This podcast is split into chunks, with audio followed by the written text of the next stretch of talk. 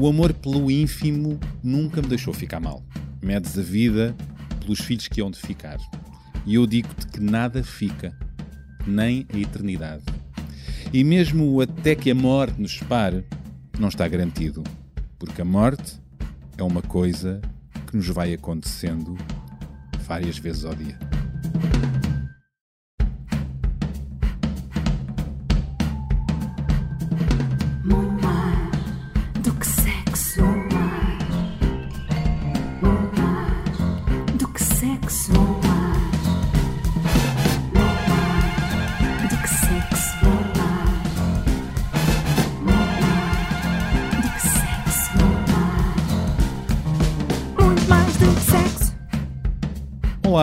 Voltámos e pelos vistos você também, o que muito nos alegra, não é? Ah, e você voltou também! Tu. Soutora Marta, como é que está? É ótimo. Hoje a Soutora Marta está de tigresa, portanto isto promete. Beauty Price. Bom, hoje vamos falar eh, de paternidade versus maternidade e também dos desafios se os casais, neste mundo complicado, eh, se querem ou não querem ter filhos, como é que eh, estão Como é os que vão desejos, quando um quer e o outro não quer, ou quando nenhum dos dois quer, se é um problema para os outros, se há pressão disso, não é? Nós vivemos num mundo, não é, em que não somos, não vivemos sozinhos, vivemos com muita gente à nossa volta e com a família, não é? E, Às portanto, vezes queremos tanto viver sozinhos a dois, numa e- cabana longe, com uma, uma paisagem maravilhosa. Enquanto corre bem, depois Enquanto corre queremos fugir da casa. Depois é fugir da cabana. não é? É é assim, quando a vontade de ser mãe ou de ser pai, eu acho que acontece às pessoas em idades diferentes, ou não acontece. O relógio biológico. O relógio biológico Chamado- normalmente acontece. O relógio biológico é, pronto, enfim, eu acho que para as mulheres o relógio biológico tem muito a ver com a idade, não é? E, e com a possibilidade de perder fertilidade, não é? E com a aproximação da menopausa, não é?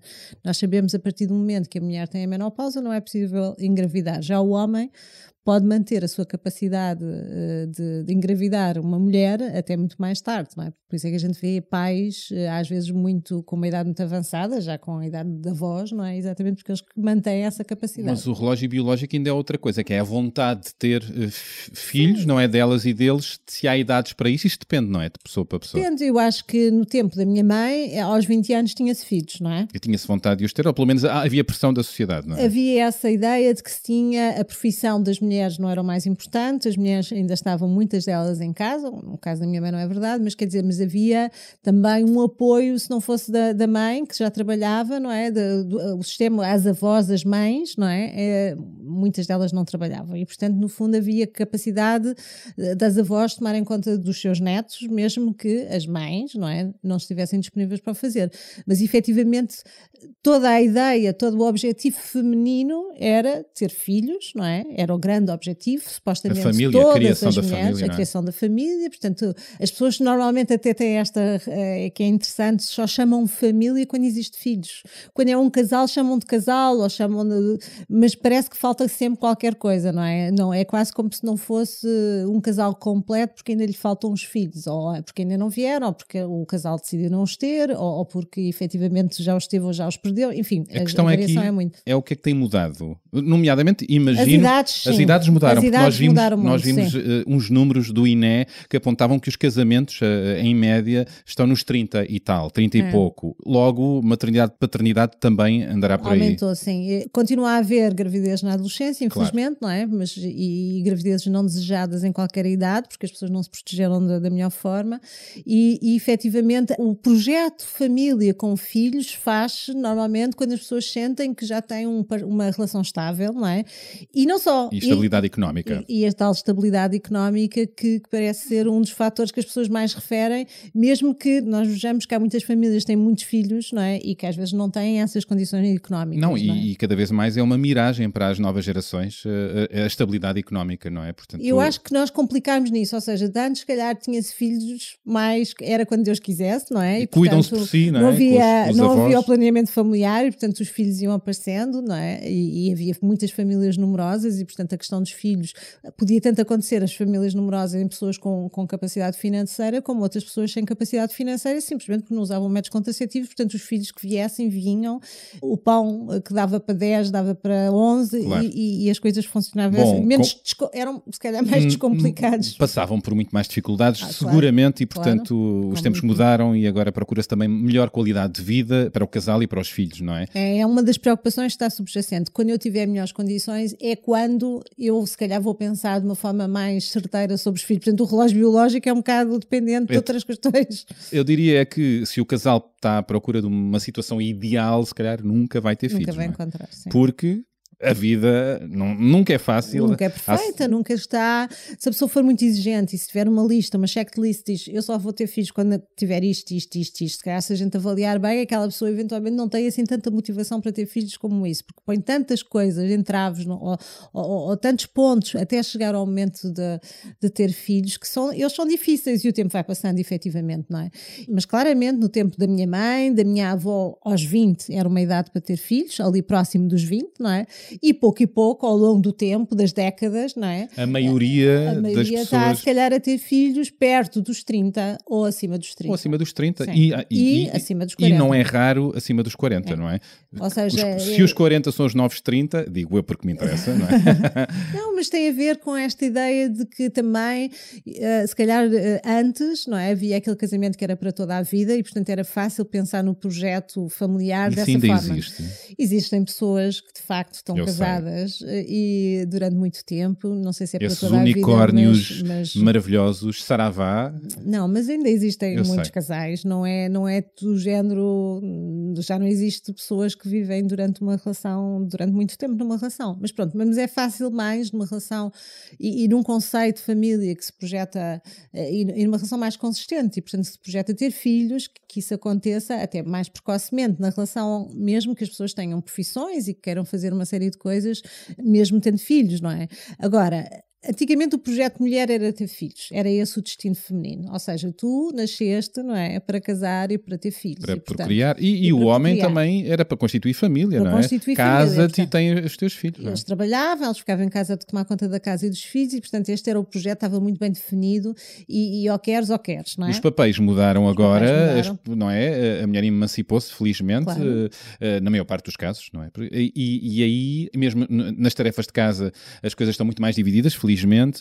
Ah, bom, ah, ah, a Marta subiu as sobrancelhas, e é Uhum. verdade, isto, há, há muitas diferenças neste país e muitas desigualdades, mas acredito que, que já há muita Não gente há, mas que quando a vive gente em igualdade. aqueles estudos dos tempos Claro. em que as mulheres, os tempos de lazer dos homens e das mulheres, e fa- faz a comparação dos tempos. A é- desigualdade de género ainda- é- é ainda está. dentro de casa. Ainda casais, existe, sim. sim. Há outra questão aqui é quando um quer e o outro não quer ter um filho, não é? Se ela quer ter um filho e ele não quer, ou vice-versa, É, ela não eu- quer eu ter filhos, esse é quer, um dos grandes desafios. quer dedicar-se à carreira, ela não quer ter filhos e ele quer. Como é que o casal gera isto? Porque são projetos de vida. Eu, por acaso, con- conheço casos pessoalmente disso e não é nada fácil de resolver. Não é? Há questões que às vezes são muito do o casal, eh, ela ou ele diz eu não quero, não é? E, e isso é dito ao outro, eu não quero, não quero ter filhos. E portanto a outra pessoa tem a possibilidade de decidir se, se quer continuar com aquele parceiro ou parceira, sabendo que o outro não está interessado em constituir uma família, ter um filho, não é? E a pessoa, por muito apaixonada ou apaixonada que esteja, não é? Tem que pensar na sua vida se, se de facto a a maternidade ou a paternidade é para eles muito importante, provavelmente eh, numa primeira fase da paixão é capaz de dizer que sim, mas eventualmente essa inquietação fica e há uma vontade de verdadeira de ter eh, um filho. Eu vou-te é? complicar a Hum. aritmética aqui e com um caso que eu conheço, por acaso, mas é indiferente porque aplica-se eh, em muitos casos, provavelmente, que é o casal ama-se, é uma relação já de longo termo, portanto, não- é uma relação já sólida e de repente fala-se eh, um dos elementos quer ter filhos. Não, Uhum. não expressou isso no início, mas uns anos depois eu quero mesmo ter filhos. E a outra pessoa, imagina ela, não queria ter filhos, ele queria ter filhos e o casal desafinou-se Claro. mesmo amando-se. Sim. Porque o amando é até que resulte, não é? O amor não vale tudo, não é? Ou seja, Tem que ser um projeto a dois. E Mas querer é ter filhos é um possível- projeto de vida, não Sim, é? é possível que no início de uma relação não se fale logo de filhos, da vontade de ter ou não ter, não é? Eh, nem se pode partir do princípio que, que quando se forma um casal os dois querem e que a mulher quer de certeza ou que o homem não quer ou quer de certeza. Isso é um assunto que tem que ser, eh, tem que vir para a conversa, não é? Assim como na escolha da contracepção, se a pessoa está a tomar ou não contracepção, se usa ou não usa, isso tudo são questões relacionadas. Um casal, quando se forma, é inevitável falar-se sobre a questão da maternidade e da paternidade, nomeadamente por causa da contracepção. Hum, não é? Sim, mas pode-se adiar essa conversa. Ou essa conversa não ser fundamental no início, pode-se falar, mas não ser fundamental. Pode não ser, mas inevitavelmente tu, tu, tu, tu usas um método contraceptivo, qual é que é? Claro. Pílula, não sei o quê. Portanto, estamos a falar da impossibilidade de ter filhos naquela altura. Pode não se falar logo, mas quer dizer, também não é tabu falar se filhos Não, ou não claro. filhos. Acho que é uma coisa que é natural, as pessoas possam abordar essa temática. Eu não digo é que muitos anos depois da relação uh, Sim, existir. Há a vontade de um e não há a vontade e, do outro. e não é? isso pode criar, uh, uh, Cria, fu- criar o divórcio mesmo, não é? Queria. Porquê? Porque no fundo, para mim, passou a ser importante, mesmo que eu não. Uma coisa é eu dizer eu nunca quero e depois mudar. Outra coisa é de facto não ter sido tema. Até aquela altura, as pessoas estão muito focadas na carreira, portanto nem sequer têm tempo para pensar em filhos, porque é carreira, estão a subir, têm projetos, trabalham, stress, essas coisas todas. Portanto, não há espaço mental sequer para projetar a hipótese de haver mais um elemento de- dos quais as pessoas têm que dar atenção, têm que cuidar, têm que proteger. é? Até ao momento em que em que de repente isso faz sentido. Porquê? Porque há uma série de amigos que têm filhos, os filhos mostram não sei o quê, há uma vontade interior. ou porque eu que tenho agora- esta vontade e agora quero E agora eu só tenho uma vida. A eu questão é que só temos uma vida. Exatamente. Isso. E isso é muito inquietante quando há um que quer e outro que não quer. Pois. Nesse, nesse circunstância é chato, efetivamente, não, não sei se foi falado antes, não foi falado, mas de repente há um que manifesta essa vontade e o outro claramente diz: Não, eu não quero, não é? E então? E portanto, o que vai acontecer é que ninguém convence ninguém. Se eu quero muito, eu se calhar vou à procura de quem queira comigo, não é? E se eu não quero nada, e, se não e- e também não tenho que ser forçada a querer só porque tu queres e só porque eu te Claro, amo, não é? Não, não se tem um, não se tem um filho só porque sim, não é? Porque sim, então o que vai acontecer é que isso vai ser um fator eh, de, de desequilíbrio dentro do casal e provavelmente se numa primeira fase existe essa vontade ou até fantasia de se vai conseguir convencer o outro, ao fim de um tempo percebe-se que não. E portanto as pessoas depois têm que decidir eh, aquilo que querem, se valorizam a relação ou se efetivamente vão para a frente com que é esse que é seu desejo. é? Pois, É, é é muito, é o mais importante é aquilo que for naquele momento isso. mais importante para aquela pessoa. Claro. Agora, essa circunstância é falada. Eu já acompanhei casos em que isso não é falado, ou seja, há uma mentira, ou seja, há uma verbalização de ambos que querem, não, que querem os dois Ah. ter filhos, não é? Neste caso, ao contrário, ela que quer muito, ele que supostamente quer muito, mas efetivamente, efetivamente ele não quer. Percebo, ela quer muito, ele, eh, eh, Ele diz que quer muito quer, e pronto, e depois efetivamente as circunstâncias da vida percebe-se que não, não é possível, e- mas isso significa, e já vi muitos casos nesta circunstância, ou seja, a mulher a querer muito, ele a não querer, eh, não querer muito, mas não conseguir afirmar essa sua e posição. depois quando é confrontado mesmo, E no fundo é dizer que sim, mas é não, não é? Claro que obviamente quando tu vais, um, por exemplo, quando eu apanho casais de, assim no, num consultório e depois confronto as pessoas em separado, eu percebo que a razão de eventualmente haver ali uma disfunção qualquer ou uma situação Ah, de pois. afastamento do casal tem a ver com o facto, não é? De que um dos elementos efetivamente não está disponível para ter e filho. isso nota-se na Mas não sexualidade. consegue, mas E- não consegue. E pode ser tanto em homem como em mulher. Ou seja, eu não consigo dizer ao meu parceiro que eu verdadeiramente não quero. E tu percebes isso, vão parar ao teu consultório por disfunções até sexuais resultantes Pode disso. haver disfunções sexuais e, portanto, trabalhando e individualmente tentando perceber, de repente há aqui qualquer coisa que eu estou a perceber que não está a ser claro, não está a ser honesto. E, portanto, eu próprio, quando confronto individualmente, às vezes um elemento e o outro elemento, e percebo que verdadeiramente não querem ter filhos, mas não são capazes de partilhar isso com a parceira ou com o Bem, parceiro. isso está tudo muito errado, porque E- estão-se a enganar a si próprios também. Quer dizer, eles estão a inventar, está aqui um artifício que às vezes até parece que é inconsciente de impedir que haja uma gravidez, não é? Mas no fundo é porque não assumem que não querem. E isto é de uma desonestidade que eu não Claro. tenho. Ou seja, eh, dizer, por exemplo, a uma mulher, eu acho que ainda é mais grave no sentido feminino, porque a mulher de facto tem um tempo, não é? Tem um tempo que vai até à menopausa. A partir daí não é possível ter filhos depois da menopausa. Não existem, eh, não existe essa capacidade.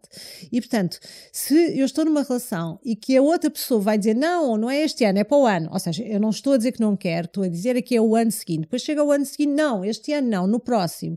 Não, agora tenho um projeto e vou trabalhar para aqui, vou para Luanda, vou para não sei o quê. Portanto, depois, quando vier, é que. Ok. E o tempo vai passando. O tempo é um relógio, não é? está sempre Claro. a passar. E, portanto, de repente, a mulher já está muito menos fértil, depois dos Claro. 35 anos. E foi já enganada. está perto dos 40, depois já está depois dos 40 e de repente teve uma menopausa precoce e ficou sem a possibilidade de ter filhos. Isto é uma coisa que eu acho dramática, que é não haver honestidade nos casais quando efetivamente não quer. Depois a pessoa pode dizer: Olha, eu não quero ter filhos. E a pessoa, se quiser não ter filhos porque gosta muito dele ou, ou ele gosta muito dela, então é uma decisão consciente Claro, dos dados que tem. mas, esse, é? ma- mas está a dar a oportunidade à ou- à outra pessoa de Claro. decidir, Decidir, não sim. é? E de não lhe tirar Sim, essa e as pessoas às vezes oportunidade. podem decidir que querem ficar e depois, passado um tempo, dizem: Não, eu quero mesmo isto, isto é mesmo importante para mim, eu quero, eu quero ter a possibilidade, pelo menos, de tentar, não é? Porque mesmo que a pessoa possa tentar, não quer dizer que no dia a seguir engravide logo, não é? Isso é depois temos outras questões, tem a ver com a fertilidade. Mas efetivamente tem que haver honestidade por parte dos casais. E eu, infelizmente, já acompanhei muitos casais em que não há uma verdadeira honestidade sob a vontade, ou seja, há dificuldade de partilhar na relação que se quer ou que não se quer. Olha, queria passar muito rapidamente pela questão, eh, a pedido de várias famílias, Uhum. sim, eu acho, que é eh, os bebés, eh, passando rapidamente para o casal que acaba de ter eh, um bebé ou tem uma criança muito pequena, a sexualidade fica sempre muito comprometida e o desejo nos primeiros meses, no primeiro ano, nos primeiros dois anos. já volto aí, mas começo pela gravidez, porque Hum, na ah, gravidez claro. é um desafio. Claro. A gravidez, a partir do momento que tu, tu engravidas, mulher, neste E, o- caso, e o homem, também. diz-me, o casal engravida, não O é? casal Porque engravida. na cabeça, não é? Mas, eh, felizmente para o homem, não tem alterações hormonais que a mulher tem, não é? Não tem enjoos, não tem vontade de vomitar, eh, eventualmente no primeiro trimestre da gravidez, que normalmente ocorre todas essas alterações. Há mulheres que não têm absolutamente nada, nem sequer sabem que estão grávidas já, e de repente, quando sabem, já têm três meses, portanto a gravidez é muito mais rápida, não é? no sentido que, que já passaram três, não é? Mas a mulher tem flatulência, tem, sente-se inchada, tem imensa sonolência, e portanto isso tudo faz parte. muda. no primeiro trimestre às vezes não se nota quase nada, as mamas estão mais inchadas e não sei o quê, mas quer dizer, mas não altera, o homem não tem este género de alterações, às vezes também engorda por, por simpatia, que à medida que a barriguita dela vai crescendo, ele também vai ficando com barriguita, sempre que a dela desaparece, a dele depois... Quem nunca, Marta? Ok. Eh, barriguitas? Ah, não sei de que é que estamos a falar, no fundo. Encolhe-te, vá. vamos Encolhe a barriga, estica encolhe, o peito, Marta. Pronto. Bom, Mas voltando então, à gravidez. volta- Marta, eh, pronto. Eh, a questão, eu já entrevistei, e já falei com várias amigas sobre isso, mas já entrevistei mulheres grávidas sobre a sexualidade. É um tabu. Mas a verdade é que a sexualidade deve continuar enquanto for prazeroso e, e É, não é giro da incomodar. não é? gravidez, de antes achava-se que a mulher era uma. No tempo da minha avó, voltamos lá, o estado de graça da gravidez, e se calhar era por isso que as mulheres engravidavam tanto, que era porque ficavam imaculadas e ni- Pois. os maridos não as chateavam nessa altura. Mas ah, a ideia que não- a sexualidade não era de bom tom. Depois Não- da- mulher é- estar grávida. Havia homens que achavam que ao penetrar as suas esposas, que eventualmente o pênis estava a dizer, a fazer uma festa na cabeça do, do filho sentiam-se constrangidos, não é?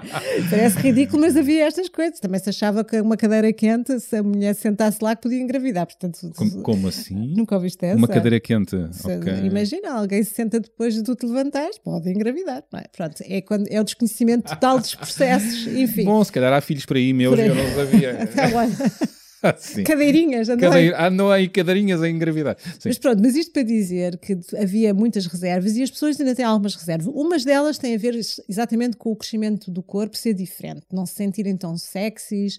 A a certa altura, a barriga de facto ser uma dificuldade quando a barriga cresce muito em termos de posições. Mas aí é encaixe. Mas aí é é encaixe. Mas depois há o mindset de, de- de- de eventual. Há uma parte que é que se eu estou mal disposta e se com vontade de vomitar, obviamente não, não estou com a maior das vontades para ter intimidade. Agora, é muito interessante, a maior parte dos casais tem uma intimidade, mesmo que não seja focada na, na- na penetração, por exemplo, é uma fase super interessante de renovação, de redescoberta da forma de interagir intimamente na cama. Ah, é? E estamos a falar de, de tudo o que tem a ver os comportamentos sexuais, eh, como é sabido, espero eu, não tem a ver só com a penetração, a penetração é só mais um comportamento e, portanto, temos todos os outros comportamentos sexuais que existem e que são muito interessantes quando os casais também os mantêm mantém durante todo o tempo da gravidez. A É mulher, muito quando, quando está grávida, fica, as mamas eh, crescem, as zonas erógenas também Sim, alteram-se. Há mulheres que, eu, eu, é engraçado, há mulheres que eu já acompanhei que têm uma falta de desejo, pronto, o diagnóstico é mesmo eh, falta de desejo sexual, que se referem ao, ao período da gravidez como sendo a única memória que elas têm de uma enorme voracidade sexual e imensa vontade de estar eh, sexualmente com os parceiros. Ou seja, hormonalmente houve ali uma, um pacote que se formou que fez com que elas tivessem muito mais disponibilidade sexual e mais liberdade sexual, até porque já estavam grávidas, portanto não podiam engravidar naquele sentido. liberdade. Liberdade total, pronto. E enquanto a criança não nasce, porque é o que eu digo, já vamos falar mais à frente, depois da, da- criança nascer Sim, é mais é mais complicada a- a sexualidade claro. nos primeiros tempos, portanto agora é curtir, se calhar. Não, e é interessante, mas nem todas as mulheres. Há muitas é. mulheres que não têm atividade sexual durante a gravidez. Até porque tem uma gravidez muito mais complicada. Ah, é? risco Mas- é uma, toda uma situação, ou seja, há mulheres que estão impossibilitadas de ter eh, sexualidade a partir de certa altura por problemas eh, da gravidez, de pôr em risco a gravidez, não é? A continuidade da gravidez, portanto, os médicos nisso às vezes não são, não são totalmente cuidadosos na, na forma como verbalizam as coisas. Uma é? coisa que eu percebi é que os médicos, pelo menos co- com as mulheres com quem eu falei sobre a sexualidade na gravidez, os médicos evitam muitas vezes essa conversa da sexualidade quando a mulher está com uma gravidez já avançada. Mas mesmo eh, em todas as circunstâncias é essa ainda mais, ou seja, se tens a gravidez de risco, estás tu a referir. Ou mais avançada. Por acaso, agora, eh, os- o- muitas vezes os médicos dizem no final que, que uma- umas relações com penetração até ajudam a que o bebê, o bebê Ah, é? possa nascer. Mas nas situações de risco ou algum receio, os médicos não são explícitos muitas vezes com as mulheres, nem com os maridos, ao dizer que não pode ter relações sexuais.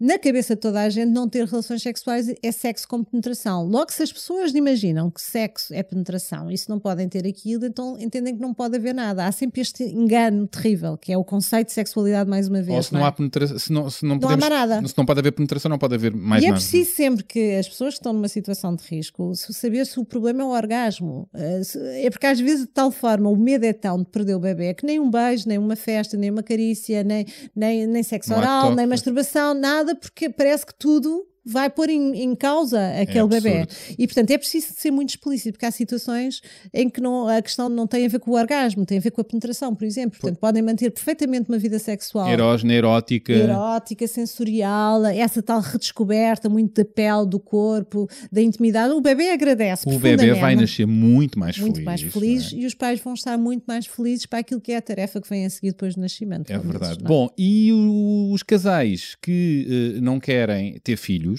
podem também sofrer uma grande pressão da sociedade, não é? Elas e eles, não é? Acontece bastante. Uhum. Ah, então, mas porquê é que vocês não querem ter filhos? O que é que você, eh, mas eh, tem algum problema? É. Ah, e, e a sociedade faz essa É um cobrança. bocado madrasta, não é? É a tal ideia de que o, o objetivo de cada ser, não é? É fazer nascer outro ser. Portanto, se tu, no, enquanto mulher, não tens uma relação ou não tens filhos, ah, vão-te questionar porque é que não os tens, não é? Não é suposto, não queres, não é tipo, não é um, que é que tu tens não é um de- de instinto errado? maternal, o que é que tu tens de mal? Estás a ser egoísta, não é? Há essa ideia. E depois, muitas vezes, os, os pais, não, os avós, os, os, eh, Quando é que nos dás um neto? Quando é que nos dás um. Não é? E depois, as- eu, casais que eu acompanhei que estavam a tentar engravidar e que não conseguiam, era, era tremendo, não é? Quando todos os amigos da mesma faixa etária começavam a ter os seus A bebés pressão e a ter social. conversas de bebés e a partilhar as fotografias dos seus ricos filhos e não sei o quê, e a poder a irem sempre, sempre conversa, porque há ali uma fase que é sempre conversa de bebés O e de programa social é tudo à volta disso e, a- e esse casal sente-se à parte, excluído. À parte, ou- quando, ou- quando não quer de todo ter filhos, portanto acaba por eh, se afastar e encontrar outros pares que não, que não seja conversa de fraldas. Para um casal que não quer ter filhos, a última que- coisa que quer é conversas de fraldas. É aborrecidíssimo, não é? Nós temos aqui um testemunho da Irina Rosa, eh, de 38 anos, doutoranda em Ciências da Comunicação, e aqui fala da opção eh, por não querer eh, ser mãe, e o, o seu companheiro também tem essa opção, e a pressão que tem sofrido sobre esta questão. Vamos ouvir a Irina. A mulher é sempre alguma coisa de alguém. É filha de alguém, é namorada de alguém, é mãe de alguém e nunca é entendida nem ensinada a entender-se como hum, ela própria. E naturalmente que isto, do ponto de vista da sexualidade, representa um problema agravado, porque a mulher não é ensinada a descobrir-se a si mesma, ou inclusive é a paranoia com a maternidade e o que algumas mulheres sofrem porque não conseguem ser mães, como se isso fosse o desígnio absoluto da condição de mulher. Eu digo muitas vezes, por acaso eu tenho um útero, mas poderia não ter. E aliás, é uma questão que me incomoda na discussão, mas não me incomoda não ser mãe. Até porque isto também tem a ver com a forma como nós encaramos a maternidade. Eu considero que adotar alguém não é ser menos mãe do que um processo biológico, mas isto mostra muito como o corpo da mulher está refém de uma data de processo e do seu lado reprodutivo. Isto naturalmente leva-nos à discussão também, sempre do aborto, em que toda a gente tem a sua teoria de bolso, mas, por exemplo, nunca discutimos as vasectomias. E, portanto, há sempre um ónus que está na mulher e nós aprendemos que o nosso corpo é uma bomba relógio, porque a dada altura, qualquer passo que dermos em falso, não é? Há uma liberdade que nós não temos, por qualquer passo que dermos em falso, além do julgamento social, temos algo que começa a desenvolver-se dentro de nós e que nós poderemos, e agora felizmente, não é? Vivendo aqui, se vivêssemos noutros países não era tanto assim. Podemos optar por manter ou não manter uh, o resultado de alguns desses episódios, mas não sem uh, os efeitos psicológicos que daí advêm, não é? E portanto é muito fácil julgar as mulheres na praça pública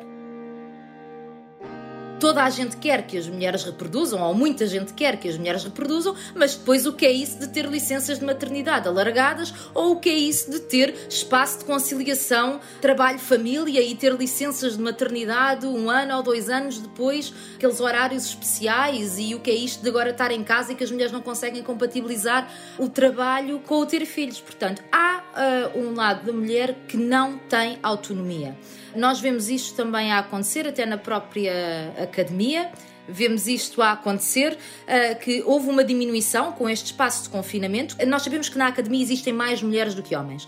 O que percebemos que aconteceu é que dentro do confinamento as publicações passaram a ser de muito mais homens do que de mulheres. Portanto, as mulheres voltaram ao estado de confinamento, ficando ausentes do espaço público. Muitas deixaram de trabalhar porque o seu trabalho, a ter que ser abdicado, o seu salário era menor e outras uh, perderam mesmo o seu emprego e, portanto, um, quando rapidamente a, a, sociedade precisou de se ajustar, o ónus, mais uma vez, da família ficou assim. Não é o meu caso, porque eu não tenho crianças.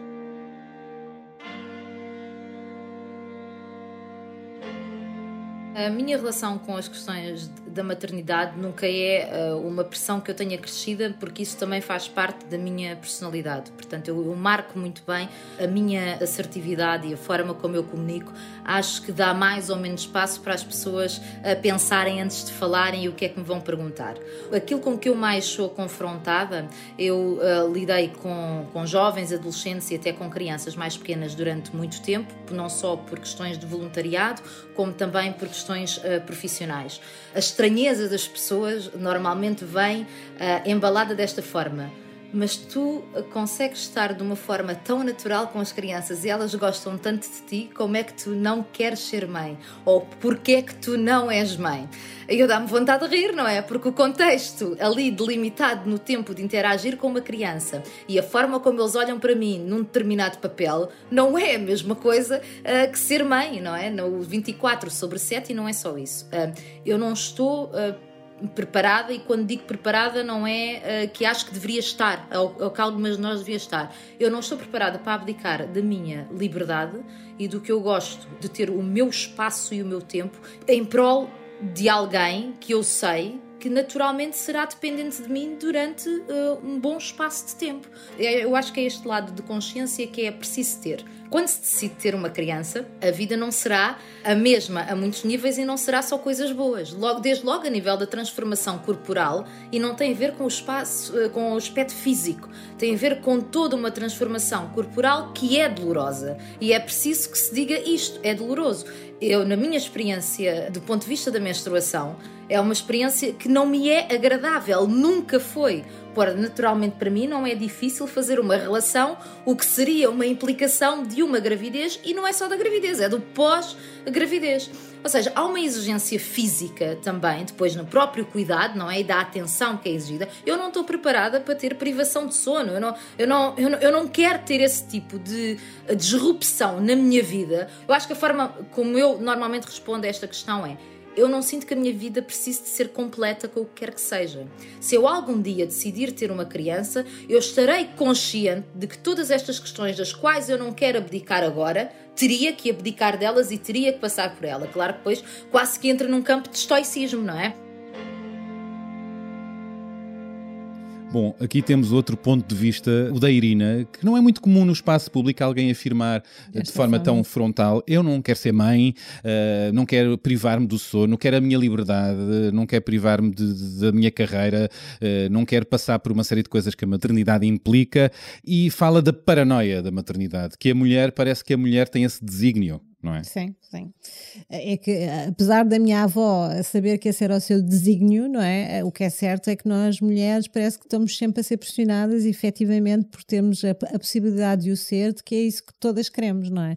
E nem todas queremos eh, ser mães, obviamente, não é? Com todo o direito. Com todo o direito. E- e Portanto, com o toda a é nossa, responsabilidade, sim, não é? com toda a responsabilidade. Eu acho que para ser mãe é preciso ter o gosto nisso, é preciso, exatamente como a Irina dizia, eh, ter consciência do que é que isso implica e se a pessoa sente que não tem eh, essa motivação, não é? Que é a mesma questão, é motivação, vontade, se está bem como está, ela não é menos mulher e menos capaz do que todas as outras têm filhos. Ela não fica de fora por não ter filhos. E pode É. realizar-se Pode-se de realizar. outra maneira. a questão é claro. que as pessoas podem se realizar de formas muito distintas e não tem que ser pela maternidade.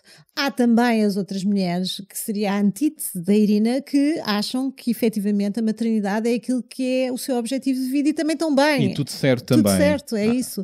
O que é importante é que aquelas que querem, enfim, engravidar e não conseguem, não sejam martirizadas pelos pares, pela família, porque quando é que vem, quando é que vem, quando é que vem, e às vezes estão a passar por situações muito difíceis, Muito difíceis. A, a tentar engravidar e não conseguem, e as outras que não querem engravidar que também não sejam massacradas pelos seus pares e pelos amigos e pelos familiares, porque é que não tens e devias ter, porque isso não é normal. E porque bem, tu até gostas de crianças, não é? É Sim, porque é, que tipo, não, porque é não que queres, não, faz? é? Porque Como não, diz a é Irina. não queres, não é suposto, não é?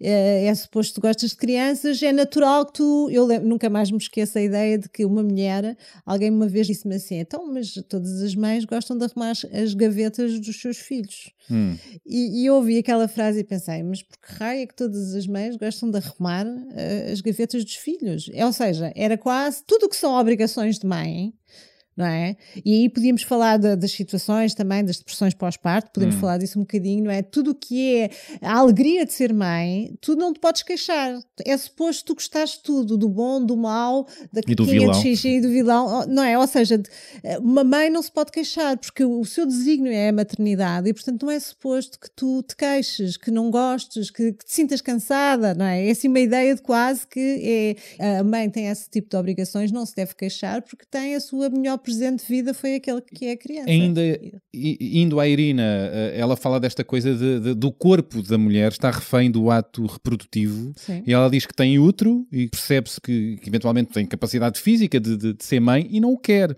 Sim, e fala de uma coisa também engraçada que não é preciso ter útero para ser mãe. É isso é verdade. uma grande verdade. Também é verdade a adoção, A exatamente. adoção. E isso é uma questão muito importante e, e que infelizmente não é tão, tantas vezes, eh, enfim, procurada. Também todos os processos às vezes de adoção são tão complicados que a pessoa quando tem a motivação, às vezes a criança Pode ser um processo bem, bem longo. muito complicado e doloroso, mas efetivamente há muitas mães que não quiseram ter os seus filhos e que não foram realmente eh, mães maternais e queridas para os, seus, para os seus filhos, não é? Claro. E portanto, se calhar essas mulheres não teriam condições para ter assumido uma maternidade quando elas não conseguiam depois eh, comprometer-se com essa cria, com essa criança e, e com essa necessidade de a proteger e de a defender e de, de a criar e a educar na, na vida, não é? E nós sabemos que há muitas situações em que isso não acontece, infelizmente.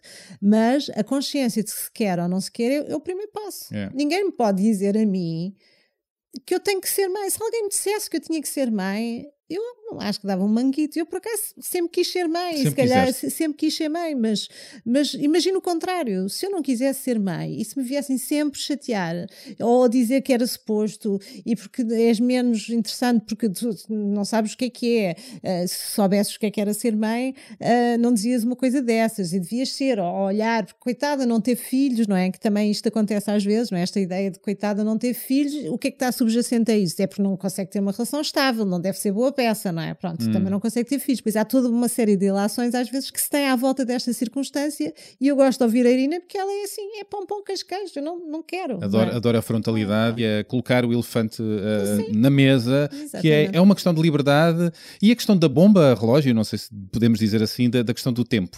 Vocês, mulheres, têm um tempo. Nós temos o tal tempo, que é o tempo que vai até à menopausa, a partir da menopausa não é possível. É possível de outras formas, que podemos continuar a adotar, podemos continuar a ser mães eh, de, de filhos adotados ou sem ser adotados, Aliás, ou sobrinhos ou por aí fora. Duas podemos manter- mulheres, dois homens uh, podem adotar ou outras de- formas. Sim, sim, sim. Ah, Agora, o limite para ter um, um bebê biológico é, para uma mulher, a questão da menopausa, não é? Mas pode continuar a ser mãe até à idade que quiser, desde que, enfim, para adotar-se provavelmente Sim, haverá uma, uma idade, limite também, mas há outras formas de ser mãe na vida sem ser de uma forma biológica. E nós sabemos que aquelas mulheres ou aqueles casais que têm algum tipo de, de, de questão relativamente à fertilidade, muitas vezes eh, começam a tentar, não é? Um, enfim, eh, normalmente um casal ao fim do ano, quando não consegue engravidar de forma natural, eh, procura ajuda para tentar perceber se existe algum problema de fertilidade, não é?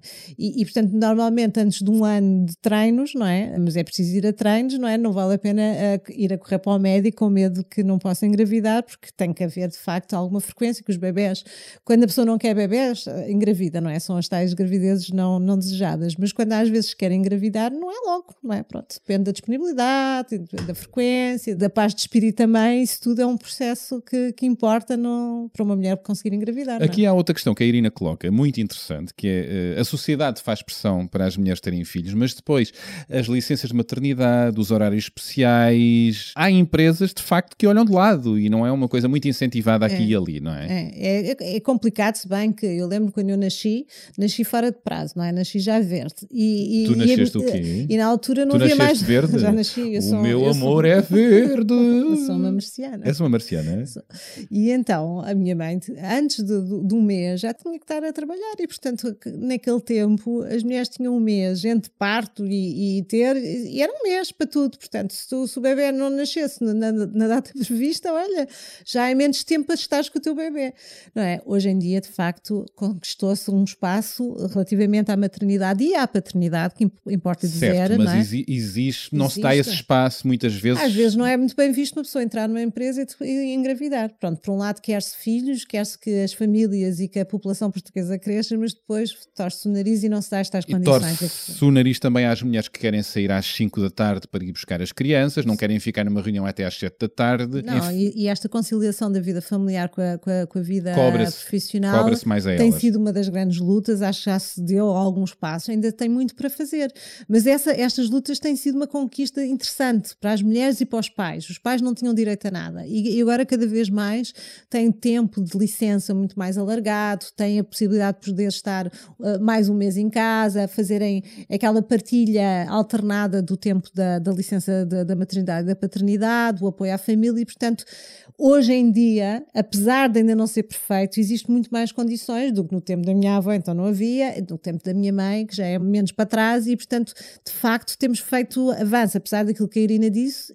Por comparação com aquilo que é, que é os tempos, existem alterações benéficas e ainda temos que continuar a construir nesse sentido. sim. A igualdade de género eh, ainda não existe e também neste campo ainda, ainda, ainda há passos para dar. Há passos para dar, mas eu volto a dizer, eh, agora uma mãe consegue estar quatro meses de licença, mais um mês de férias, mais outro mês não sei o O quê. pai também o pode pai tirar também um pode mês, não é? ter, É um mês, agora já não sei bem todos os. o- Mas quer dizer, mas há uma atenção dada àquela família que passa a ter um, um bebê ou que já tem outros e que vai ter um.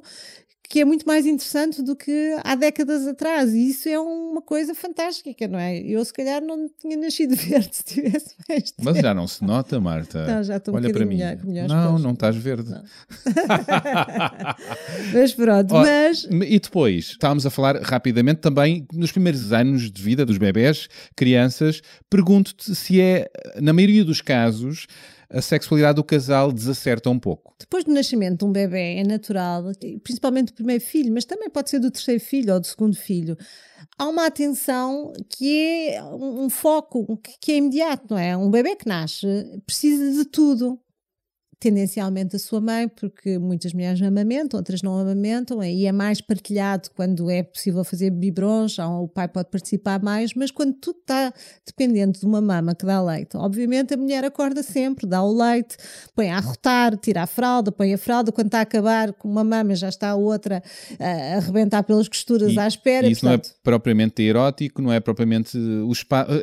não é não ser, eu acho é que não há espaço mental Para a para, sexualidade. para a sexualidade numa primeira fase. Eu costumo dizer que o primeiro ano, após o nascimento de um bebê, é um ano Azul bebê. azul bebê. É um, é um ano que, que se vai lentamente, ou seja, há um erro crasso que eu ouço muitas vezes e sempre que tenho a oportunidade, digo, portanto vou dizer outra vez, que é a ideia de que ao fim de um mês, depois do nascimento do bebê, há- às vezes há o cortezinho, a episiotomia ou, ou, ou uma cesariana, em que fisicamente a mulher já recuperou, não é? Já cicatrizou, tanto uma coisa como outra, vão ao médico e às vezes o médico diz, ok, agora está tudo bem, já podem voltar a ter sexo. Esta frase é terrível, no meu entender, porque uma coisa é fisicamente o corpo estar disponível para, para um ato sexual, ou seja, não haver ferida. Claro. Outra coisa é psicologicamente uma mulher está preparada para iniciar a sua vida sexual. A partir do momento que o médico diz que podes, existe. Happy hour, mas não quer dizer que haja uma happy hour logo, Não, não, não é? há, não há, e começa a ser pressionada muitas vezes pelo parceiro. E mais ainda, imaginemos que foi uma, uma gravidez de risco, que já não há intimidade há 500 anos. Ou que houve é? depressão. Ou... ou que houve, seja lá o que for, de repente, a partir do momento que o médico diz agora já pode ter, há uma pressão imensa sobre a mulher que tem que estar disponível para o parceiro. E se não está disponível para o parceiro é porque não quer, ou para o parceiro ou para a parceira, dependendo do tipo de relação, não é? E aquele primeiro ano é um ano de adaptação à maternidade, a, a ter mais um elemento, é um sistema que se alargou, não é? Tu passaste a ser mãe, eh, passaste a ter uma nova função para além de cônjuge ou de relacional. Passa a ser a função principal, Principal. exclusiva às vezes, não é? Sim, porque tu vais ser mãe e pai para o resto da tua vida e casal só vais ser enquanto fores felizes com o teu parceiro ou parceira, não é? E portanto, a partir daí, essa função de proteção, de preocupação, e pronto, e depois temos bebés muito chorões, bebés que não dormem, bebés com cólicas, bebés com os dentes a crescer, bebés que não comem. Gremlins às vezes parecem, não é? E, e, portanto, a vida da maternidade dos primeiros não é só as fotos giras para o Instagram, que os bebés são todos lindos e com as roupinhas e não Tu sei o quê. passaste por momentos complicados. Com o Instagram não, porque não havia. Não, não, mas com, com- os teus filhos pequeninos. Claro, Claro. então eu fui uma mãe jovem, não é? Não sabia nada, gostava muito da ideia de ser mãe, mas, mas pronto, com o sofrimento de poder fazer a geneira, não é? Da mama que não saiu ao leite, do bebê que só queria mamar à esquerda, não mamava à direita, de arranjar invenções para conseguir eh, alimentar, não é? De gerir coisas que eu não sabia. O não é? medo de estar a falhar. Isso é uma questão interessante, que é O medo o de falhar. medo de falhar. O medo de falhar, claro. Porque todas as mães e pais, acho que vivem nessa. Sim, porque tu até seres mãe, te- tu não tens esta preocupação com um ser que depende totalmente de ti, porque tu tens um parceiro ou parceira, mas são adultos, são pessoas que são independentes cognitivamente, em tudo, não é? Emocionalmente e, sabem fazer as coisas. E um filho está dependente completamente de nós. É. E portanto vai crescendo e tem que ir ao colo e tem que ser protegido e chora. Olha, eu não sou pai, mas já estás com os dois do parto. Já estou com os dois do parto, porque É. sentir. Há sempre aquela coisa do trauma de infância. Eu, durante uns tempos brincava muito com esta frase: tudo era um trauma de infância. Meu, não, meu, teu. Todos nós temos traumas de infância. E eu pensar que vou provocar ou que poderia provocar um trauma, um trauma ou traumas que têm que ser tratados no futuro por um psicólogo, um terapeuta que fui eu que criei, epá, isso é um peso. Tu não, não, não tiveste isso nos primeiros tempos Eu ou enquanto eu mãe? não, não pensava, eh, não, eu acho que quando tu gostas, eh, tu estás numa situação, tu podes falhar porque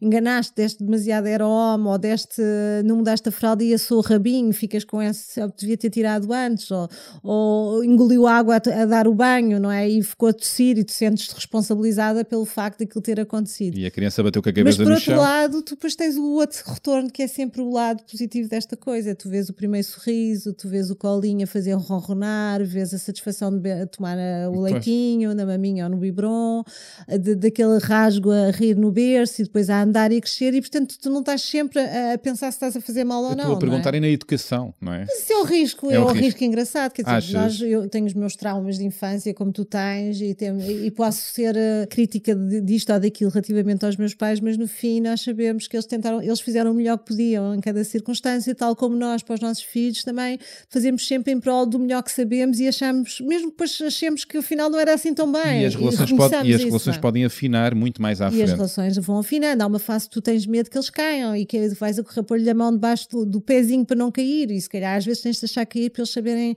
crescer autónomos e confiantes e saberem enfrentar o futuro de uma forma madura. E, e tens que confiar no teu instinto para um É lado. aprender a tens fazer, que, não é? Tens que perguntar, tens que ser parceiro da, da outra pessoa que também está a educar o teu filho se ela existir, não é? Às vezes não há um parceiro e portanto tu és tu que tomas todas as decisões e isso é muito cansativo para uma, uma mãe solteira, por exemplo, ou para um pai solteiro É bom tem que que haja uma estrutura à volta. é? ah, eu digo sempre que é muito importante os avós ah, haver sempre um quartinho para os paizinhos para tomarem conta dos nossos filhos.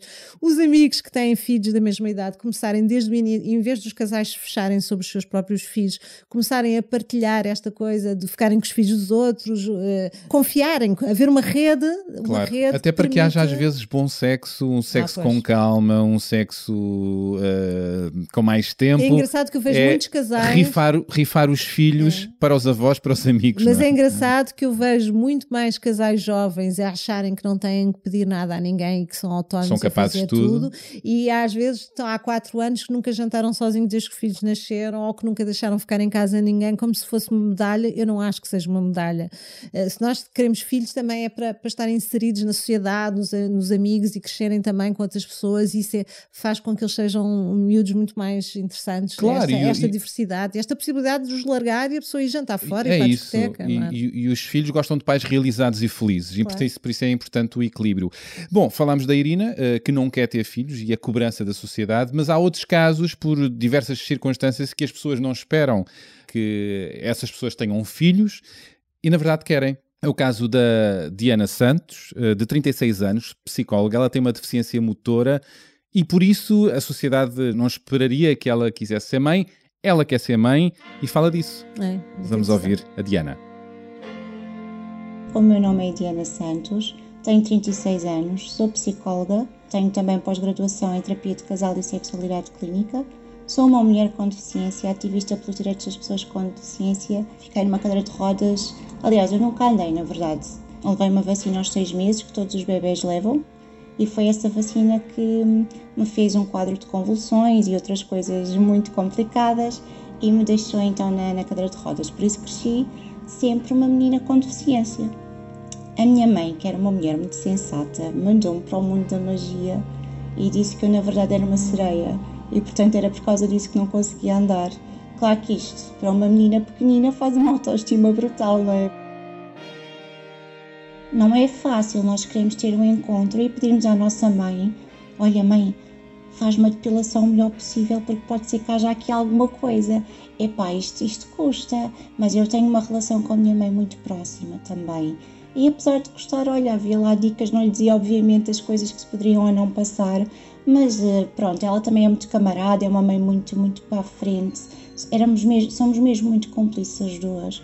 E portanto ela percebia e também me aprumava o melhor possível, mas efetivamente não, não é fácil sermos eh, adolescentes, não termos ainda a nossa autonomia toda. E ao mesmo tempo temos que dar a entender que vai haver coisa, não é?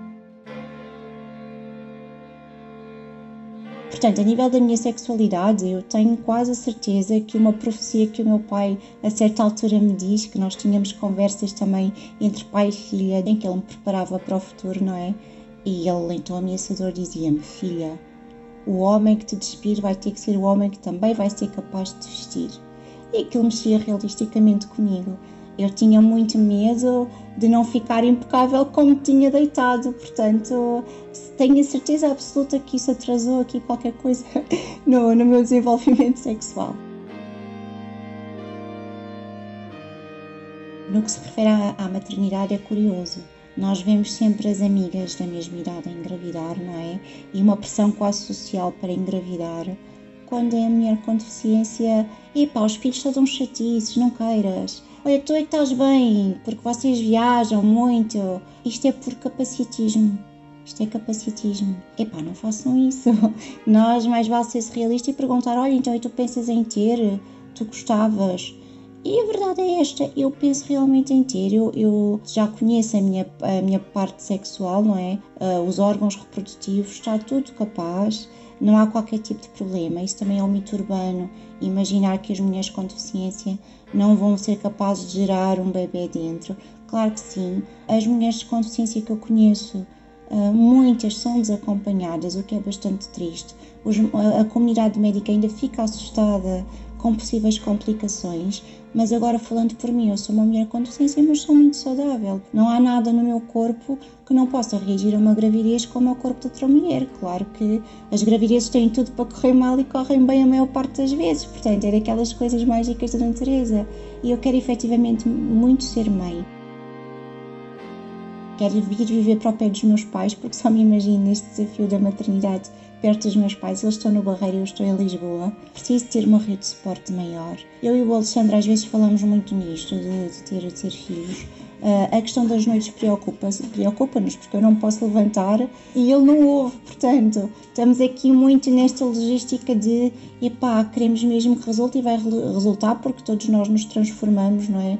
Quando passamos a ter alguém a depender de nós, há de acontecer um dia, está nos planos, está perfeitamente nos planos. Sei que vou ser uma excelente mãe porque sou muito boa mãe de dois gatos. Já é aqui uma antecipação e dão despesa como aos bebés, a verdade é essa, portanto. Estou a exagerar, mas sim, quero muito ser mãe, sei que posso sê-lo, estou à procura mesmo de conseguir tirar aqui uma sabática da deficiência e estou à espera de sucessores à altura uh, para poder fazer uma retirada e poder dedicar-me também a esse meu sonho. Bom, a Diana Santos trouxe-nos aqui um caso menos evidente e muito interessante, que é quando a sociedade não espera que pessoas com deficiência motora ou, uh, tenham, ou, ou, outra qualquer deficiência tenham filhos. E a Diana fala que isto é puro capacitismo, porque ela pode ter filhos, quer ter filhos e tem todo o direito uh, para isso, não é? E, e... É a forma como a sociedade olha, não é? Já falámos de vários contextos de como é que a sociedade tem peso na forma como uh, exerce pressão, não é? Sobre as mulheres para a maternidade Neste... ou quando não quer. Neste, Neste caso é quase para. Ao contrário, ah, deixa, miúdos, lá. deixa lá os miúdos, deixa não lá que isso dá muito trabalho. Dá muito trabalho e, portanto, é claramente partir de um pressuposto, não é? E que vem antes, quer dizer, eh, olha-se para um deficiente, não é?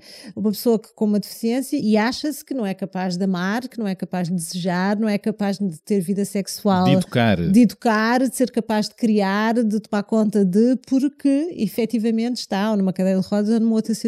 A Diana é, claro, que responsável fala da importância, eh, se para qualquer casal é importante uma rede eh, familiar, como sim, disseste sim. há pouco, ela também quer isso, quer, aliás, quer mudar-se para perto da casa dos pais.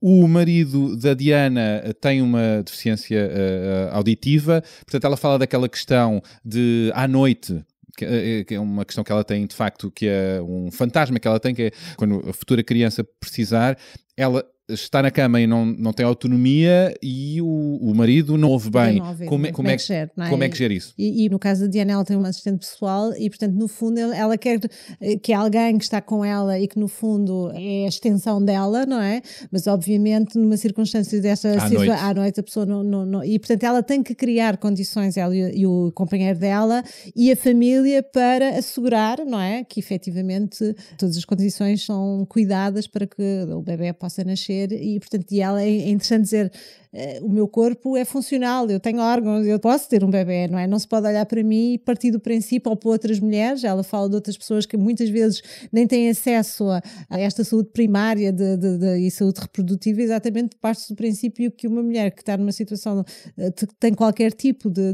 deficiência é incapaz e não é suposto e até parece mal, não é? Pois. Que ainda às vezes, e que não é suposto uma série de coisas para eles, porque tem, é quase como se tiver, pudessem menos ou desejassem menos ou tivessem menos capacidade do que as outras Ela fala têm. disso, na sua sexualidade está tudo bem, os seus órgãos reprodutivos estão bem claro. e além disso, e tão ou mais importante, ela quer, claro. eles querem ser pais.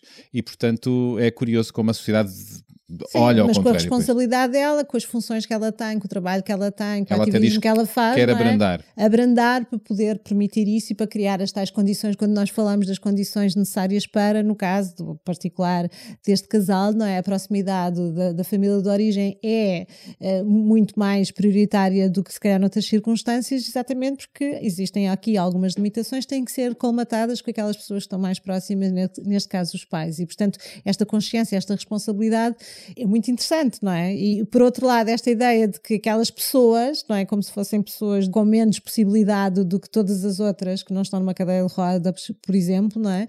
É quase este olhar crítico da sociedade, é tenebroso, não é? É como os casais de pessoas do mesmo sexo, também não se espera à partida que tenham filhos, de certa maneira. Não, não, É, mas eu acho que na situação de uma pessoa com deficiência ou com algum tipo de incapacidade motora, não é? As pessoas ainda olham com um olhar, eh, ou seja, existe aquela homofobia de achar que de, de pessoas do mesmo sexo não podem ter filhos ou, ou não deviam ter filhos, Exatamente. coitadinhos das crianças com pais do mesmo sexo, que é todo outro. Um...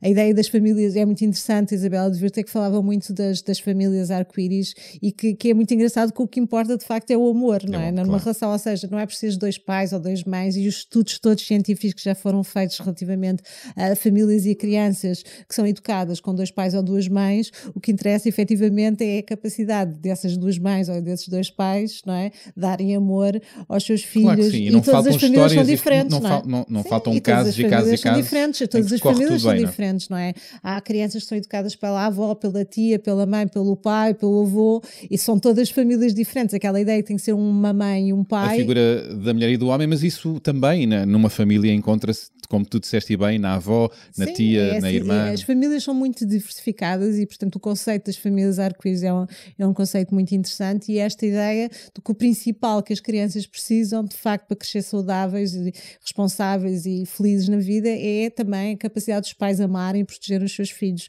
mais do que serem só de, de um sexo ou do outro, ou serem mais de uma maneira ou de outra, não é? É de E, estarem portanto, lá. é, e esta E vontade e educarem. a motivação para a maternidade e para a paternidade é uma coisa muito. É difícil ser-se pai ou mãe, não é? É difícil, mas de facto, como alguém acho que dizia, depois o amor acaba por resolver tudo, o desejo e a pessoa vai se reinventando nessa nova relação com os filhos e, portanto, tudo é possível desde que se queira, não é? Mas também se pode não querer, é a tal história, não é? É verdade. Às vezes o amor não basta, também é importante depois a, a- Ah, claro. a atenção, a educação, não é? capacidade de educar e querer e ter, e pronto. E eu acho que mais uma vez a rede de relações são muito importantes para que todos juntos possamos fazer melhor por aquela criança que vem ao mundo, não é? Há pouco eh, estávamos em intervalo eh, eh, e tu comentavas comigo que muitas das vezes as crises no- nos casais acontecem depois do nascimento do primeiro filho. É verdade. Surge outro elemento no Sim, casal, de repente as atenções estão muito dirigidas a essa, a essa criança e tudo desafina. Quando as pessoas às vezes contam a história, eh, quando é que o problema, elas sentem que o problema, essa desafinanço em termos conjugais ou relacionais, com muita frequência as pessoas vão buscar o nascimento do primeiro filho ou o nascimento do segundo filho como referência, porque houve mudanças durante a gravidez ou depois do nascimento naquele primeiro ano eh, que fizeram com que os casais desacertassem, mas muitas vezes o desacerto tem a ver com esta dificuldade de transitar de uma gravidez para a, a fase em que o bebê nasce e depois todo esse primeiro ano, em que se exige muito que as coisas sejam exatamente iguais, não é? Depois de uma maternidade, depois de uma gravidez, depois de um corpo mudar, depois de todas as transformações hormonais, as coisas são lentas. Não é porque o médico diz que a partir de agora tens condições para ter sexo que a mulher pode estar disponível. E, portanto, há todo um jogo que o casal devia fazer, não só durante a gravidez, durante depois o primeiro ano de- após o nascimento de um, do bebê, principalmente se houver mais que um, ou, o primeiro, que é essa redescoberta, não é? Que o casal faz em termos sexuais, devagarinho. Não vamos, não é fazer tipo, ok, agora vamos fazer exatamente como era. Não, tem que se reinventar. E se a coisa for assim, vamos lá. Se não, Senão, desafinamos. e há a criança que quer dormir com os pais e que chora e que faz birras e tem E insónias muitas vezes e a- fica na cama dos pais tempo a mais. não é? E suga as energias dos pais, mais o trabalho, isso tudo tira o desejo, não é? Tira, porque tu sentes quando se é pai, pensa, oh, ok, há coisas que dependem totalmente de mim, não é? Nós somos os adultos aqui de casa e, portanto, nós temos de tomar conta daquela criança que ali está e depois nós ficamos para depois, não é? E neste depois, é lá muito depois, muito depois, porque é assim, primeiro tratamos da criança, as coisas básicas da criança, depois das coisas da casa, depois temos que trabalhar, não é? Ou não trabalhar e, portanto, quando chegamos à cama, supostamente era o espaço único que o casal ainda eventualmente tem para estar um com o outro, mas já chega tão cansado que querem mesmo é dormir, não é? E o que é que aconselhas a esses casais? Eu sinto que os casais agora estão a perguntar o que é que nós fazemos? Como, como sair deste redemoinho e deste desencontro, deste desafinanço? Eh, o que é que tu dizes? É fechar a porta às chaves e, e deixar a criança... Há várias coisas. Para já, eu acho que eh, a partir do momento que a pessoa tem este projeto de criança, tem que pensar que, independentemente de ser pais, continuam casais. Pois. Ou se querem mesmo continuar a ser casais, vão ter que também alimentar essa a relação, essa, esse sistema conjugal, chamemos-lhe assim, não é? E como é São- que isso se faz? É dividir... não podemos ser só estar sempre em modo família, em modo funcional. Eu vejo muitas famílias que eu vejo, ok, tudo funcionou bem. Eles foram para todas as ATLs da tarde, eles sabem tocar piano francês, vão ao futebol, vão às, às atividades esportivas, vão às festas de todos os amigos. Ou seja, é tudo feito em prol das Da criança. crianças e daquilo que se entende que é a felicidade das crianças, não é? Que isso também era todo um outra. O que é que é isso? De, enfim. Eh, Mas, efetivamente, os pais deixam de ter tempo para ser casal, para ter o seu tempo de E casal. para esse tempo acontecer, ah, isso é muito bonito dizer-se, deve muita gente estar a ouvir e a pensar agora, mas como é que isso se consegue? Com a tal rede? Deixando a criança no berço a dizer toma lá esta, toma, Xuxa, toma lá esta Xuxa e fica para aí. Não, é- é- é- é- tem que se encontrar os ritmos. Há algumas rotinas eh, relativamente aos filhos que acabam por dar espaço aos pais, não é? Se houver tempos de, em que as crianças vão para uma determinada hora mais para a cama, em que permite que o final do dia os pais tenham tempo para eles, para não fazer nada, para fazer o que têm ainda para fazer, mas também para ser casal, não é? Há miúdos que, que dormem horas muito desnorteados, os pais estão sempre com eles, acordam muito cedo, estão sempre. Portanto, os pais nunca têm privacidade em nenhum momento do dia, não é? Porque as crianças fazem sempre parte dos tempos todos como se tivesse que ser assim. E não tem e não ser tem de assim. ser assim. E isso pode ser eh, Trabalhado. re- retrabalhado com regras, Com regras, com os limites, com o espaço do quarto dos pais, com a porta que se fecha. a porta fechada. Com a criança que dorme, eh, tem o seu tempo de dormir no, no- quarto dos pais quando é muito bebê, mas depois fazer essa transição para os quartos dos bebés. Hoje em dia há todos os equipamentos para ouvir os bebés nos seus quartos, não é? Às nove da noite, não é? Nove, nove e meia, se calhar os casais que Há descobrem casais isso, não que é? conseguem que os miúdos vão para a cama muito mais cedo as crianças estão habituadas a isso e os pais têm a possibilidade de depois estar um com o outro descontraídamente, sexualmente, a ver uma série, qualquer coisa, mas para isso tem que criar limites. E às vezes há a tirania das crianças, que as crianças é que impõem as regras aos pais e os pais começam a ficar muito descoordenados e não conseguem de facto também de criar rotinas com eles, eh, de forma a também terem espaço para eles enquanto casal, ou seja, isto é tudo uma coisa conjunta, mas os pais é que têm que conseguir esses limites e essas fronteiras e fazer esse, não é as crianças que vão conseguir fazer isso, não é? Os pais têm que ser os educadores, não são as crianças que educam os pais e, e- não há a tirania das crianças relativamente aos Exato, e pais. os pais não deixarem de ser um casal. Pronto, e as crianças no quarto, não passar a estar na cama porque dá mais jeito, há muito esta questão, não é? Muitos bebés e já crianças continuam a, vive- a dormir ou com a mãe ou com o pai e o outro dorme no quarto dos miúdos numa cama pequena ou no sofá da sala porque começou assim e foi ficando e agora já não se sabe bem como é que isto vai se dar a volta porque a criança faz birras, não é? Pois, não pode ser. Pronto, Claro. e aí, antes de começar as birras e a idade das birras, se calhar tem que se conseguir educar de facto a criança a gostar do seu espaço, da sua caminha, do, do seu quartinho, das suas luzinhas, dos seus ursinhos, e isso é uma coisa boa. Tu estás a dizer isso com um ar de vai para o teu quartinho com o teu ursinho e larga-me. Não, não é isso. larga-me. Uma coisa é quando uma criança está doente, mas eu vejo muitos casais em que quem está na cama não são os pais, ele e ela, mas eh, a criança está e há um outro que está no outro quarto ou na sala. Isto é muito comum chegar ao, ao consultório, portanto, e é, depois é muito difícil alterar isto exatamente por causa das birras das crianças e a dificuldade que muitas vezes os pais têm em gerir eh, essas mesmas birras. Portanto, não, o pequenino é que se torce o pepino, portanto, é bom que comece logo de, de pequenina a treinar esses espaços e esses limites, essas fronteiras. Às vezes somos todos família e é muito bom, mas há momentos em que os pais têm que estar sozinhos assim, quando há irmãos, os irmãos também brincam sozinhos uns com os outros e não há problema. Claro que sim. Bom, eu tenho aqui um poema, de alguma maneira tem a ver com a maternidade, é do André de Cedeiro, a Axila Degon Schiel, tem aqui a poesia reunida do André de Cedeiro, 2014-2020, descubram-no, e eu vou ler este pequeno poema, que diz o seguinte, e eu estou a ler este poema por causa de uma frase, vê lá se percebes qual a frase. O amor pelo ínfimo nunca me deixou ficar mal. Medes a vida pelos filhos que hão de ficar. E eu digo-te que nada fica, nem a eternidade. E mesmo até que a morte nos separe, não está garantido. Porque a morte é uma coisa que nos vai acontecendo várias vezes ao dia. Então, Agora estou a pensar qual era a frase que eu queria. a frase é esta: é a morte vai-nos acontecendo várias vezes ao dia, que estamos sempre a transformar-nos, e isto é muito interessante falando em casal, enquanto pais, enquanto amantes, enquanto pessoas, vamos morrendo e sendo outras pessoas todos os dias, deixando outros eus para trás. Esta, esta ideia é gira. Mas a frase que eu sublinho é esta: medes a vida pelos filhos que hão de ficar. Ou seja, são os filhos que nos criam uma ideia de eternidade que, na verdade, nem essa eternidade fica, não é? Sim, isto, mas é a ideia do renascimento, não é? E nós sermos várias pessoas ao longo da vida e até ao longo do dia, ou às vezes, enfim.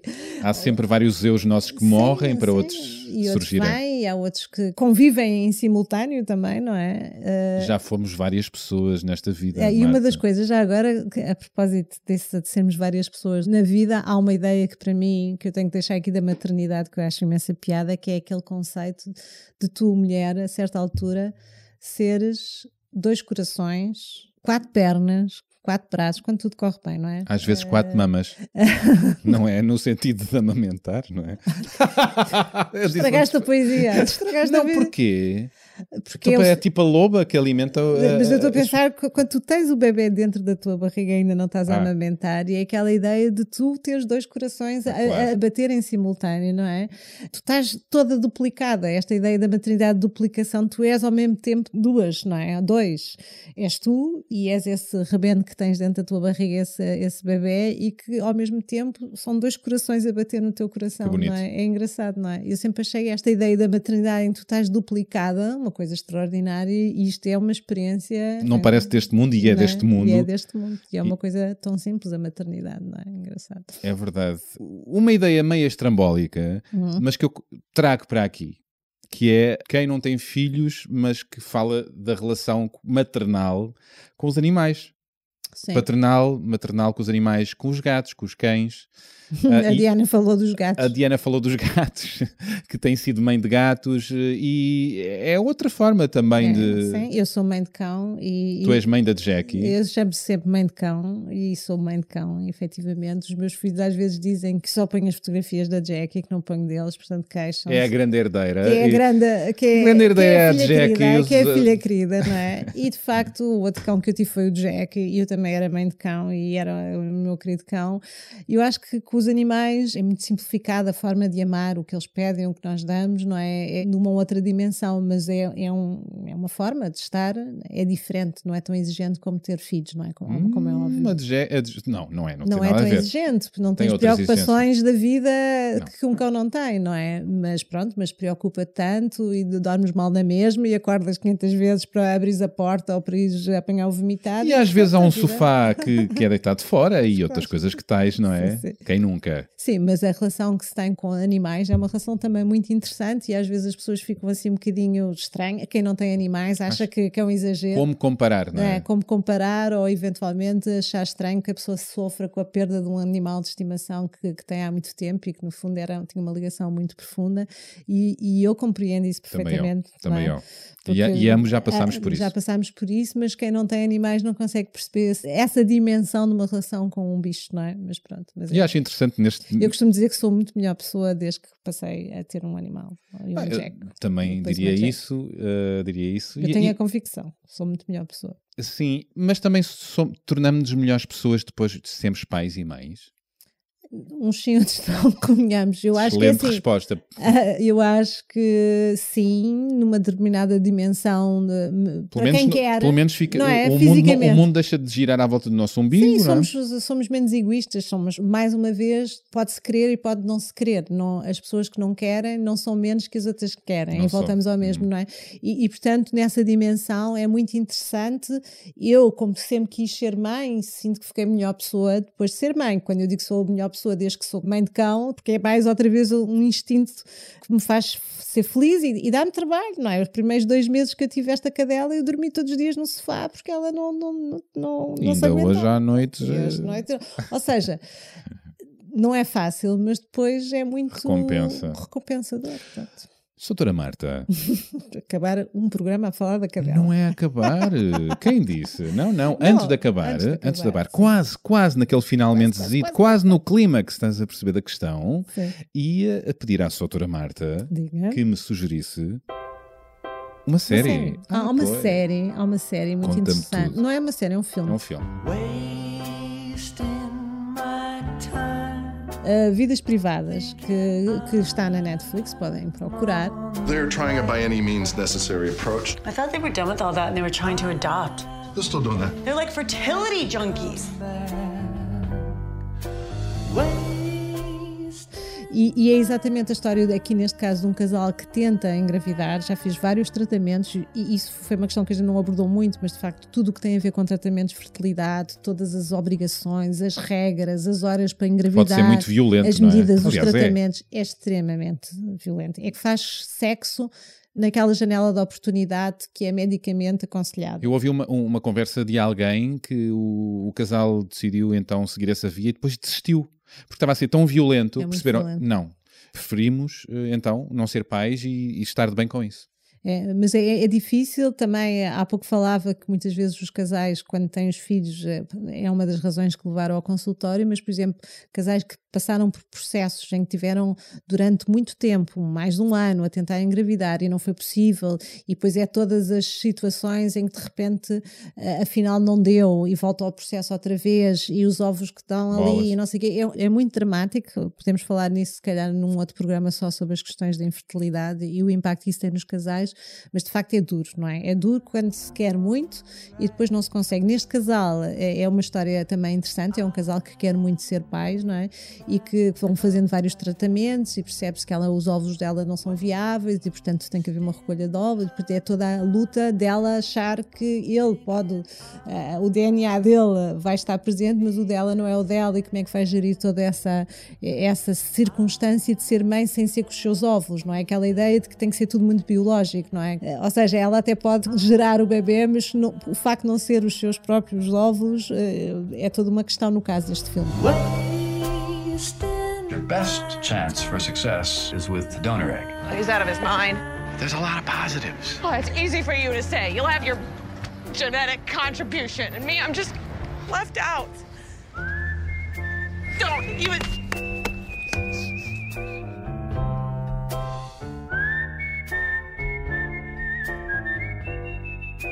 Como é que a coisa se desenrola? É verem. É ver. É verem eh, este Sobrinha, filme. é uma história muito interessante Não e também. tudo, não, não não conto, contes mas, tudo mas porque as que é pessoas aconselhável. querem ver. Querem ver. Vidas privadas, Netflix. Netflix. Muito bem. Exatamente. E agora, doutora Marta, Diga, agora vamos sim e agora vamos sim terminar. terminar. Não, Temos um episódio. Temos um episódio. E vamos então pedir-vos que hum, vão ao nosso site, muito mais do que sexo.pt. Temos lá o- o- vários episódios para trás eh, e crónicas, entrevistas, muito mais. Sigam-nos nas redes, notifiquem eh, o teu dedinho, Marta. Ah, Notificações, notif- nas redes sociais, Facebook, Instagram. Vejam todos os conteúdos que vamos pondo nas redes sociais e todas as provocações e perguntas que muitas vezes colocamos na- nas redes sociais. Gostamos muito que vocês nos respondam para saber o que é que as vossas cabeças vão pensando sobre questões gerais da sexualidade, dos relacionamentos, do amor, do sexo, enfim. Bola, está endiabrada, ela está endiabrada. Então, é isso, claro que sim. Uh, Escrevam-nos para mail arroba muito mais do que sexo.pt. Estamos no site do Expresso e por aí. E nas aplicações, nas aplicações dos podcasts, não é? Do SoundCloud, Apple Podcast e falta-me algum? Uh, Spotify. Spotify. Uh, corram, lavem a loiça, aspirem, uh, façam sexo a ouvir-nos. Eu acho. não? Estás-te a esticar. Estou a masticar. Mas Pronto. Uh, bom, obrigado por estarem desse lado. Voltamos para a semana com mais um tema e temos agradecimentos. Exato. Queremos agradecer à malta boa que nos acompanha também deste lado, não só desse lado, e obrigado por estarem desse lado, mas deste lado temos uh, o, o Imperador do Som, o Marco António, uh, que faz a edição áudio. Olá, Marco António. Olá, Marco António.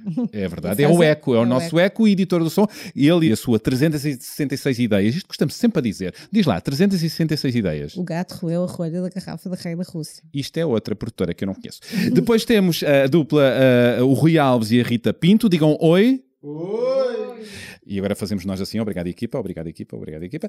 Ah, os mais dois designers, o, o Vasco Colombo e a Raquel Porto, ah, diretores de arte e que assinam o site, muito mais do que sexo.pt. E, claro, quem assina sempre o nosso ah, Genérico. genérico, que é... Rita Rachos. Com esta vozinha. É o sexo, muito mais do que sexo. Pois é, grande Rita, obrigado. É isso. Bom, até para a semana. Até para a semana. Até lá, ah, tenham muito prazer. Uma boa semana, com sol, com chuva, com. Ah pá, com abraços, Com se abraços, puderem, beijinhos. claro. Protejam-se, sim. E tenham Muito muito, mais, mais do, do que que sexo. Ah. Agora para ali. Ah. Até para a semana. Brinde. Brindamos. Agora bebe num shot. Vamos a isso. Vá. Hum. É isso. Ainda tenho um bocadinho. Eu não. Tchau. Do que sexo. Do que sexo.